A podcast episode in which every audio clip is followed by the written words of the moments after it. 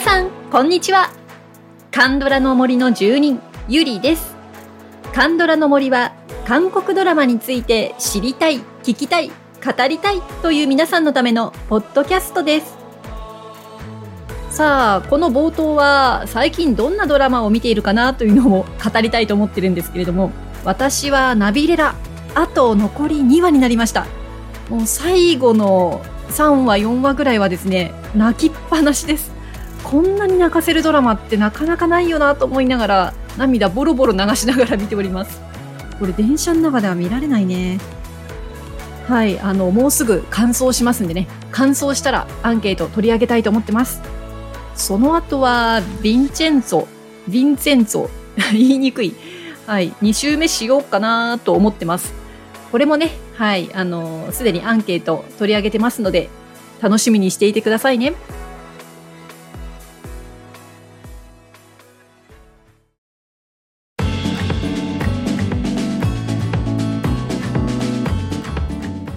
さあ今日はドラマ「トッケビ」のエンディングについてどう感じましたかというアンケートをご紹介していきたいと思います。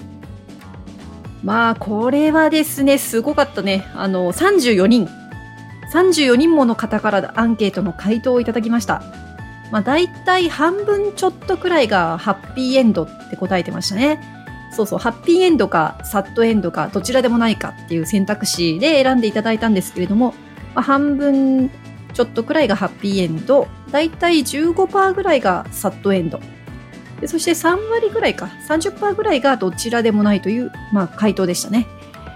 でね、コメントなんですけどね、これ全部まとめたら、A4 用紙5枚分、5枚分、みんな熱い。いや、想像はね、ついてたんですけれどもね、覚悟してやったんですけど、うん、覚悟はしてました。はい。今日は頑張って読ませていただきます。はい、もう時間もないのでね、早速行きましょうか。えー、最初はね、あの、いや、サッドエンドなんじゃないの？っていう方たちのコメントからね、紹介していきたいと思います。さあ、最初はマンディさんから。初めて見た時はハッピーエンドだと思ったけれど、よくよく考えたらトッケビは不滅の命。ウンタクとケベックで再会できたけれど、うんたくの2度目の命が終わるとき、砂防で、死神さんの砂防ですね、お茶を飲まされたら、キムシンの記憶が消えてしまうかもしれないし、3度目に巡り会える保証もない。あと3回一緒にいられたとしても、うんたくを見送ったら、キムシンはずっと一人で生きていかなければならない。悲しすぎる。かっこ泣き。コンユさんも悲しいエンディングだとおっしゃっていましたね。はい、次は日さんから。4回しかない人生で、たまたま若い庶民で再会できたけど、その後自分だけが年老いて生きて考えるとそれは辛い。それに女性で生まれ変われるとは限らないし、4回の人生が終わったらとか考えると、キムシンはその後どうなるんだろうって切なすぎます。はい次はコンコン素朴ファイティンさんからです。うんたくの人生はあと3回と限られているのにキムシンにはもう滅びる方法が残されていないこと。うんたくと過ごすわずかな時間と引き換えにしたものも大きすぎる。うんたくと一緒に老いていくこともできないこと。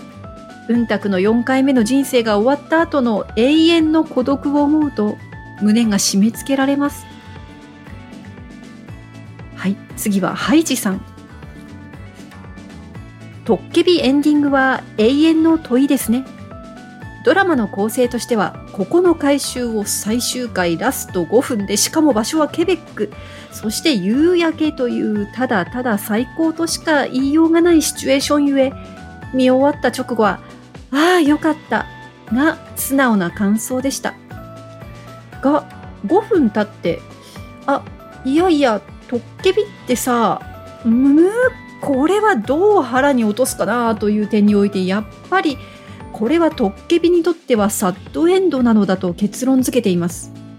トッケビ目線ではサッドですがその後の展開を自由に考えていいとするならうんたくはあと2回生まれ変わりトッケビと幸せに生きられるはずなので、うんたくの転生は予定通り終わってしまうけれども、その頃にはトッケビは神として永遠に皆を見守り続けることに納得しているというハッピーエンドとしても捉えています。はい、えー、サットエンドでご紹介する最後はペコ4201さんです。トッケビのラストがハッピーエンドか否かは、それぞれの人生観、死生観で意見が分かれると思います。私は初見の時から広い意味でのサットエンドだと考えています。確かにドラマのラストは一見するとハッピーエンドでした。しかし、キムシンさんが不滅の命を持つトッケビで、うんたくちゃんが命に限りある人間というのは動かしがたい現実なわけです。パクと、パクチュンホンですね。パクチュンホンと決着をつけるために剣を抜いたキムシンさんは、あの世へ旅立てる唯一の手段をなくしています。人は4回生まれ変われて、うんたくちゃんにはあと2回その機会が残っていて、別れと再会を繰り返します。そして、絶対に会えない別れが容赦なく訪れます。愛する人とは永遠に会えない別れです。うんたくちゃんも耐え難い悲しみでしょうが、キムシンさんは悲しさ、寂しさ、虚しさ、悔しさ、恋しさ、愛しさなど、様々な感情を抱えて不滅の命を生き続けなければなりません。そこには孤独の海をさまようがごとく、無限で無意な日々が流れていきます。残酷な運命を恨めしく思いつつ、うんたくちゃんとのわびしくもきらびやかな思い出にすがりながら生き続けるのでしょう。この状況はやっぱりサッドエンドです。何万年、何億年と、もしかしたら地球が消滅するまで生き続けなければいけないのかもしれません。意地悪な神様へ、うんたくちゃんが4回目に黄泉の国へ召されるときは、キムシンさんに不滅の命を終える魔法を授けて、恋人つなぎで天への階段を登らせてあげてください。悲しい愛が幸せな愛で締めくくられ、二人の長すぎた困難の日々が報われることを心から願っています。はい、ここまで怒涛のごとくサットエンドのコメントを紹介させていただきました。うんもう読んでて胸がね、痛いです。痛いです。まあ、これはね、あれよね、あの、生まれ変わりのルール。と、それと、キムシンが消滅できないというルール。これが変わらないという前提でね、それでいくともう確かにサットエンドだよね、と思います。まあ、キムシン目線から言ってもね、もう最後自分だけ生き続けるというのは、これはもう本当に悲しい以外の何者でもないという。うん。ああ読んでてね、わかります？これ、あの、読んでて痛いんですよ。皆さん聞いてても、ここまで来てすごく胸痛くないですか？厳しい。うん、厳しいです。はい。それでは次はね、どちらでもないという回答を選んだ人ですね。コメントを紹介していきたいと思います。はい。最初はですね、小熊さんから、ハッピーエンドならば、今世で完結するはずだから。うん、なるほど。そして、ナナさんから、うんたくが4度目の人生を終えたら、トッケビは永遠に一人ぼっちになってしまうから。え、次はカプリさんから。その後、トッケビが不滅の命を終えたのかどうか気になる。そして次はトッケビ命さん。キムシンにとってはある意味サッドエンドだと思う。なぜなら、うんたくの4回目の転生が終わったら、永遠に一人で生きなくてはいけないうんたくにとっては生まれ変わってもまたキムシンと会えるので幸せなんだろうと思う、次は小梅さんトッケビは年を取らないけど花嫁は年を取る花嫁が若い時はいいけど追い越したらてんてんてん。ああなるほど。そうですよね。自分だけ老いるっていうのはこれは女性にとってきついかもしれない。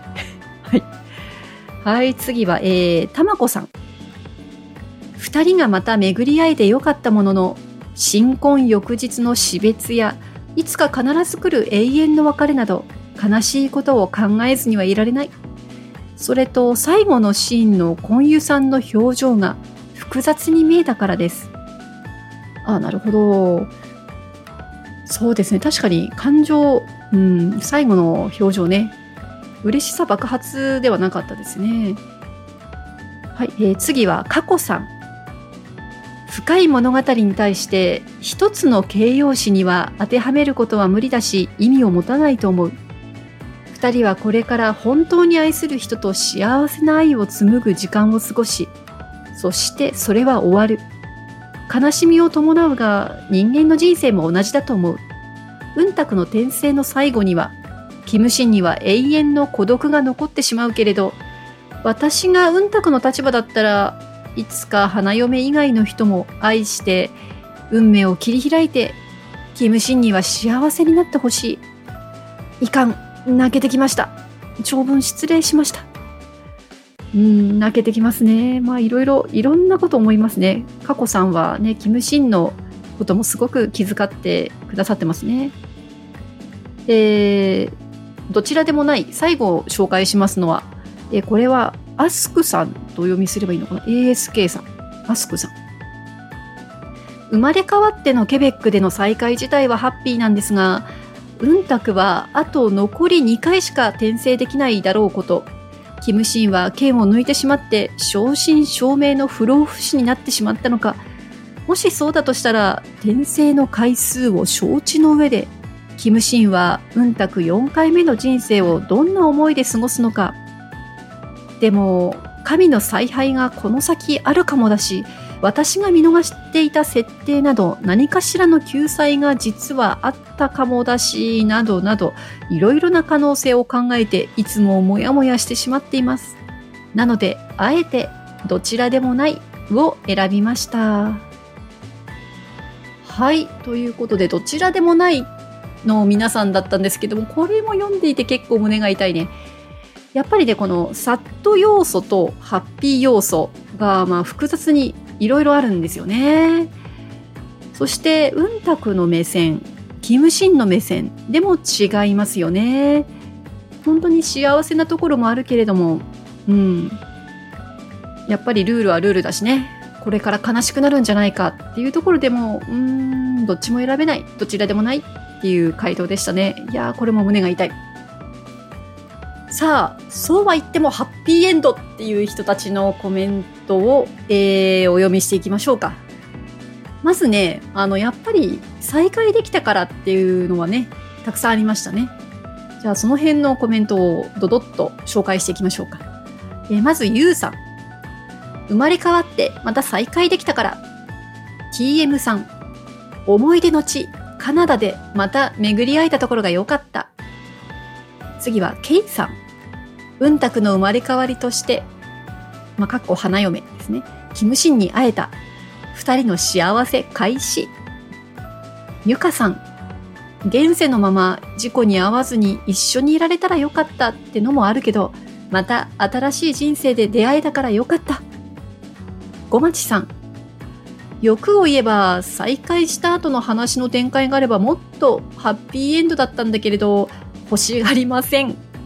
わかるわかる。私ももうちょっとね、幸せなとこ見たかったなと思ってます。欲しがりませんっていうところが 奥ゆかしいですね、小町さん。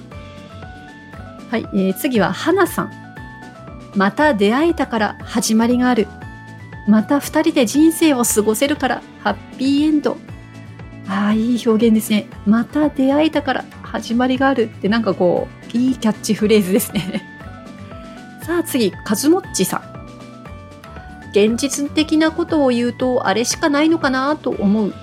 でもやっぱりうんたくともう一回会えたことは良かったなと思いました。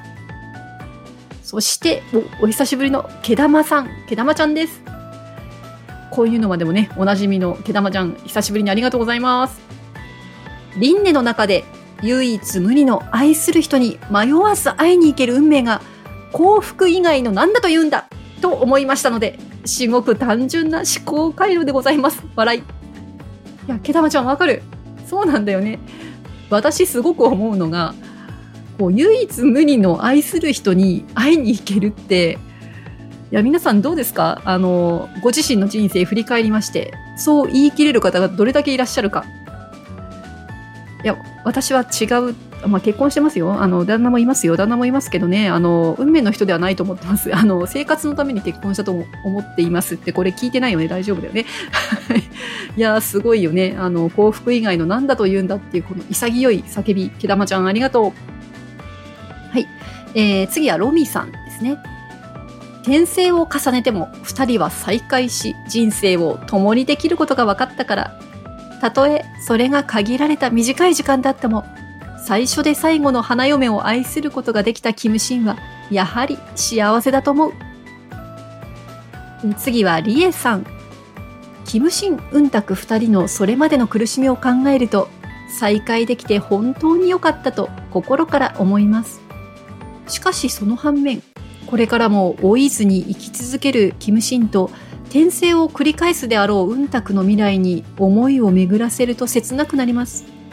ドラマが悲しい涙で終わらなかったように2人の将来にも悲しいことは起きないと信じてハッピーエンドに1票です。はいそして陽子さん。無に帰した後でトッケビとして戻ってきたのなら不滅の命のままですよね。何年も月日が流れてて外見が変わっていないのだからトッケビのままですね。そう考えるといつかは先立たれて残されてしまうって思えばサッドエンドだけれどエンディングの2人はやっと再び会えたのだからやっぱりハッピーエンドだと思いたいかな。はい。本当にこの2人で会えたっていうあの最後のね瞬間エンディングの瞬間はやっぱり私たちにこの幸せな気分を与えてくれたんだなというのがこれだけねたくさんの人からいただくと思いますね。まあ、確かにいろいろあの悲しいことも想像してしまうんですけれどもあの瞬間はうん本当にハッピーだったなって私も思います。まあ、そんな皆さんからのコメントでした。さあ、ハッピーエンドまだ続くんですけど、これからね、結構面白いコメントだなと思ってえー、紹介したいと思いますが、次はね、アキボンさん。本人たちが望んだことだから。あの、一言でしたけど、これなるほどなと思いました。本人たちが望んだことだから。まあ、あの、トッケビもね、選択するというのも一つのテーマでしたけれども、まあ、キムシンも待つことをね、望んでいますしね。で、ウンタクも生まれ変わることを、そして記憶は残すことをね、選択していますんでね。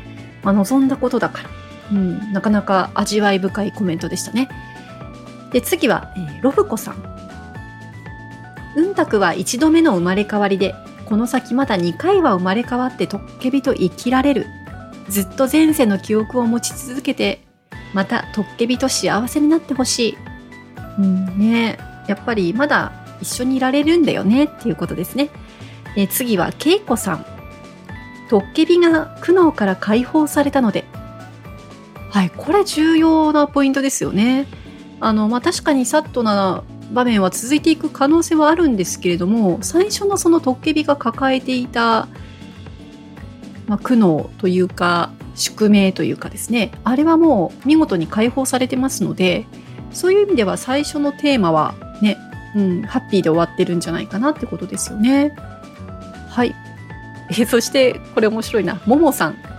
面白かったと評判だったので、うん、そうね、ドラマとしてはこれほどハッピーなことはないですね。視聴率もがっつり取りました。あの、とっても話題になりました。で私たちもこんなに、えー、トッケビに、まあ、コンユさんの沼にはまった人もいっぱいいますし、コンユさん以外の俳優さんもね、本当に素晴らしい人たちだったし、ドラマとしては、うん、これはハッピーですね。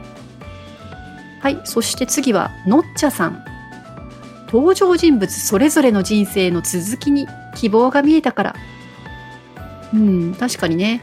あのいろんな登場人物ねいましたよね。あのそして最後の最終回死神さんとサニーさんがね生まれ変わってっていうのもありましたし、まあ、大分キム秘書が見られたりとかねでもそういったところがなかなかあのよく描かれてるなと思いました。うん、そういった続きに希望が見えたからっていうのも一つあるっていうのは面白いですね。はい、そしてハッピーエンドに強い思いを抱いている方のコメントを紹介しようと思います。長文ですよ。今回最長です。つぼったつぼさん。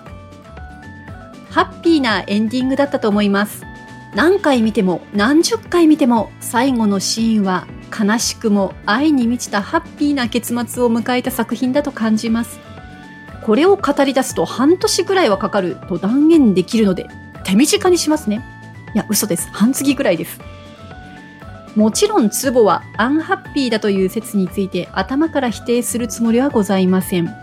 おそらくは4度目の人生を終えた雲卓に去られた後を想像されてのことなのでしょうから。確かに一人になってしまった後のキムシンを思えば、永遠に一人イコール不幸せという考えはわかります。ですが、ツボは幸福とは永遠を意味するものではなく達成感がどれだけあるのかどれだけ悔いのない時間を過ごせるかという考えを持っておりましてこの点トッケビのキムシンは最高の達成感を味わえているじゃない？ってことは彼って最高に幸せじゃない？などと考えているのです。そもそもどんな人生も思い通りになる人などほぼいないでしょう。動画のエンディングであってもそれは同様です。いつまでも幸せに暮らしましたと終わっても人はいつか消滅するわけで永遠ではありません。最後のその時人が思うのはどれだけ納得できる人生だったのかではないでしょうか。数々の親しい人を見送り続けたシーンならば常にそれを感じてきたと思いますしそうであればこそ悔いのないように精一杯全集中で庶民やそれ以降転生してくる雲卓の生まれ変わりを愛し尽くすと思います。かっこクズ羨ましい。最後の彼女を見送るときは非常に辛いと感じ、悲しみに暮れるかもしれません。世界は史上初の降水量に驚くことになるでしょう。ですが、それでも真ならその運命も乗り越えられると思っています。きっと悲しみは消えないでしょうが、たくさんの思い出と彼女らを愛し尽くした記憶が彼を慰めてくれるはずです。かっこ、ああ、もう本当に羨ましい。実はトッケビについてツボの考えるアンハッピーな結末が一つだけあるにはあるんです。それはシンが世界の狭間に一人で残されたあのタイミングですね。あの世界でシンが永遠に過ごし続け、文卓に再会することなくエンディングを迎えたなら、それは間違いなくアンハッピーな結末だったと思います。あれで終わったら、シンは地獄だったでしょう。全然愛し足りなかったし、やりたいことだらけで悔いしかなかったし、その状態が延々と続くんですから。でもドラマは素敵な奇跡を起こしました。二人は再会し、死別した後もさらに再会して愛ある時間を共有、混有するのです。普通ならありえない再会を何度も味わえる二人。これって最高に幸せなエンディングじゃありませんか？いつも想像しているんです。ソミンと再会した後の真の姿を、雲卓やソミンやその後転生してきた子が存在しなくなってからの彼を、彼女らを力いっぱい愛し、甘え、または甘やかして何十年も時を共有してから見送った後、彼女らが大事にした存在や場所を彼女らに代わって影になり日向になりながら守護するシーンをたくさんのものを大事にして過ごす彼は悲しくはあるけれど決して不幸せではないでしょうですからドラマ「トッケビ」はツボにとって最高にハッピーなエンディングを迎えた作品なのです。キムシン、チェゴーはい。ツボちゃんありがとうございます。ツボったツボさんからのハッピーエンド論でした。うーん、深いね、ツボちゃん。そう、幸せ、ハッピーって何だろうっていう定義だよね。永遠を意味するものではなく達成感がどれだけあるのかこれはね、私の中にすごく深く刺さりましたね。つぼちゃん。一つのその幸せの定義ですよね。でそしてそれがすごく感動を与える定義だと思います。うん。いや、つぼちゃん深いよ。ありがとう。まあ、読んでてね、すごく力が入りましたね。そして疲れましたね。何をもつもちはもうこんなに長くって、もう、まあ、しょうがないね。これでも短くしたんだよね。はい。ありがとうございます。まあ、ということで、えー、一通りハッピーエンドをお伝えしてきましたけれども、まあ、何がハッピーかですよね。まあ、さっきのつぼちゃんもそうだったけどね、あの、その視点がね、いろいろあって面白かったです。再会できたから、苦悩から解放されたから、希望が見えたから、ね、あとは充実していたから、達成感があるから、まあ、本当に幸せの定義っていうのは人によってそれぞれたくさんあるなっていうのが分かりました。まあ、とはいえですね、やっぱりうんたく4回目の人生が終わったら、やっぱりハッピーエンドになってほしいなというのがね、私の強い気持ちなんです。そして、他にもね、そんな皆さんがいらっしゃいまして、やっぱりハッピーエンドで終わりたいよねというコメントをね、最後に3人の方紹介していきたいと思います。え最初はシンシンさん。私の勝手な願望ですが、うんたくは記憶を残したまま4回目の生まれ変わりでキムシンと巡り合い、うんたくの4回目の人生で神がキムシンを許し、人間として一緒に年齢を重ねて幸せに暮らせるのではと思っています。いいね。これもいいね。最後ね、一緒に年老いていくんだね。あー、それを想像するとすごくいいな。はい、そして次。黒猫はハッピーエンドが好きさんからです。黒猫ちゃんだね。ありがとうございます。手短に。神様も最後の最後は、キムシンとウンタクが一緒に天国に行けるように計らってくれたと思います。多分そう。きっとそう。絶対そう。じゃなきゃ嫌 ありがとうございます。じゃなきゃ嫌って、うん、わかる。私もね、じゃなきゃ嫌って思ってます。はい。そして、あ、ごめんなさい。3人じゃなかった。えっ、ー、とね、4人ですね。えー、3人目はマハロさんです。ゆりさん、こんにちは。はい、こんにちは。今回のテーマ、トッケビのエンディングについて、トッケビは決してハッピーエンドではないと思っています。でも、こうなってほしいという私の希望を込めた考えを書きますね。キムシンは胸に剣を刺されて不滅の命が授けられますが、それは褒美であり罰でもありましたよね。そしてトッケビの花嫁がその剣を抜いた時に無に帰すことができる。この剣は13話ラストでうんたくの手を借りて抜くことができるけど、キムシンは死ではなく、うんたくとの制約を守りたくて、この世とあの世の狭間に残る道を選びました。この時点でもう剣はないので、キムシンの意志で生きることを選び、神もそれを許したんだと思います。結局、うんたくとは死に別れますが、うんたくはあと3回転生できるので、うんたくが4回目の人生を終えるまで幸せな時間を過ごして、うんたくが死を迎える時に一緒に死ぬことができるように、神は死神に名簿を送るのではと思います。うんたくのいない長い長い月日を孤独に過ごすキムシン。その間、大切な人を見送り続けることは悲劇としか言えないけど、二人を見守ってきた神が最後に共に死ぬことをある意味褒美として与えるんじゃないかと考えました。長々とすみません。正解は作家のキム・ウンスクさんしかわからないですが、どう描きたかったのか知りたいですね。はい、ありがとうございます。そうだよね。褒美与えてほしいよ、最後に。うん。まあ、作家さんね、キム・ウンスクさん、どう考えてたんでしょうね。まあ、その辺、あの、余白を残して終わられたんだなと思って、うん、こうやって皆さんたくさんいろんなね、想像をしてくださってますけれども、あの、サットのままでもいいし、ハッピーなままでもいいし、みんな自由に考えてねっていう、まあ、こういうドラマの終わり方っていろんなドラマでもありますけれども、すごく最後、心に残しますよね。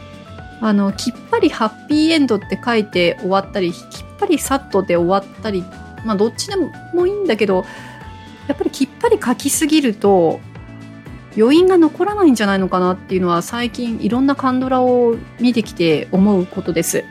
うん。でもね知りたいね。本当はどうしたかったんだろうね。さあ最後はひよこペンギンさんのコメントで締めくくりましょう。初めて見た時は多くの方がそう思うようにハッピーエンドに思えました。でもよくよく考えたらそんなことない。生まれ変わったうんたくちゃんがろうそくふーってキムシンを召喚できるのかな？扉一つで一緒に空間移動できるかな？きっと難しいはず。そして何よりまた先に置いてなくなることでしょう。第何話か思い出せないけど三振あのハルモニーですね。三振ハルモニーに剣を抜くことが最善。でもキムシンが最善はしない。悲しいけどな。って言ってた真の理由はそこではないかと。そしてケベックのメイキングの時にコンユさんが言ってましたね。これはハッピーエンドではないって。やはりそうかと思ってました。どちらでもないを選んだのは希望的な理由から。はいそうです。ひよこペンギンさんね。のカテゴリーとしてはどちらでもないを選ばれてます。最後の終わり方はあえてどちらともわからないようになっていますよね。私が最初にハッピーエンドに思えたように2人が長い時間を超えてやっと再会できた。それからは視聴者のご想像でどうぞ。そんな感じ。なので想像させてもらいましょう。本当ならまた悲劇があと3回も待っているかもしれない。いえいえ私の中ではこうです。ケベックのユ一族のお墓で再会した2人の前に最初のそば畑のように蝶々になって神が現れます。キムシンに蝶々は言います。お前の罰は永遠に解かれた。これからは2人で年を重ねていきなさい。長い間辛い思いをさせてきた。もう十分だ。蝶々はそのまま空高く消えていく。そしてその後は普通に生きて老いていくことでしょう。うんうん。それがいい。そうなってほしい。欲を言えばもうちょっと年の差縮んでからの方がいいんだけどこの際それは仕方ない。以上どちらでもないを選んだけどハッピーエンドを勝手に想像して楽しんでいる私ですはい。ひよこペンギンさんありがとうございました。ということで全コメントを紹介いたしました。私もね4回目のうんたくの人生が終わったら神が粋な計らいをすると勝手に思ってます。本編のね1回目の人生でも相当神様気まぐれでしたからね。そしてこのひよこペンギンさんのこの最後の想像がすごく素敵で、なのでこれ最後にね、させてもらったんですけど、本当にこれだったらいいなもう想像するのは自由ですからね。うん、このお墓の、ケベックのね、お墓の前で蝶々がそうやって告げるっていうのいいなもうこれで、なんか、あの、一回撮ってくれないかな いやー、いいです。すごくいいです。ありがとうございます。ね、もう解釈はね、多種多様でいいんだと思うんですよね。それがドラマですから。うん。いやー、いろんな思いを体験できる回になりましたよ。もう心がいっぱいです。皆さん、本当にたくさんのね、あのー、いろんな解釈、いろんな思い、熱い思い、アンケートに送っていただいてありがとうございました。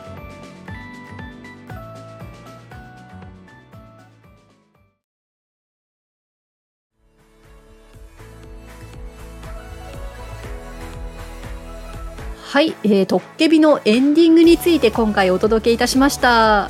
まあ、2回にね、分けようかなとも思ったんですけど、いや、これはね、一気にやった方がいいかなと思って、ちょっと長編になりましたけれどもね、あの、1回分としてお届けいたしました。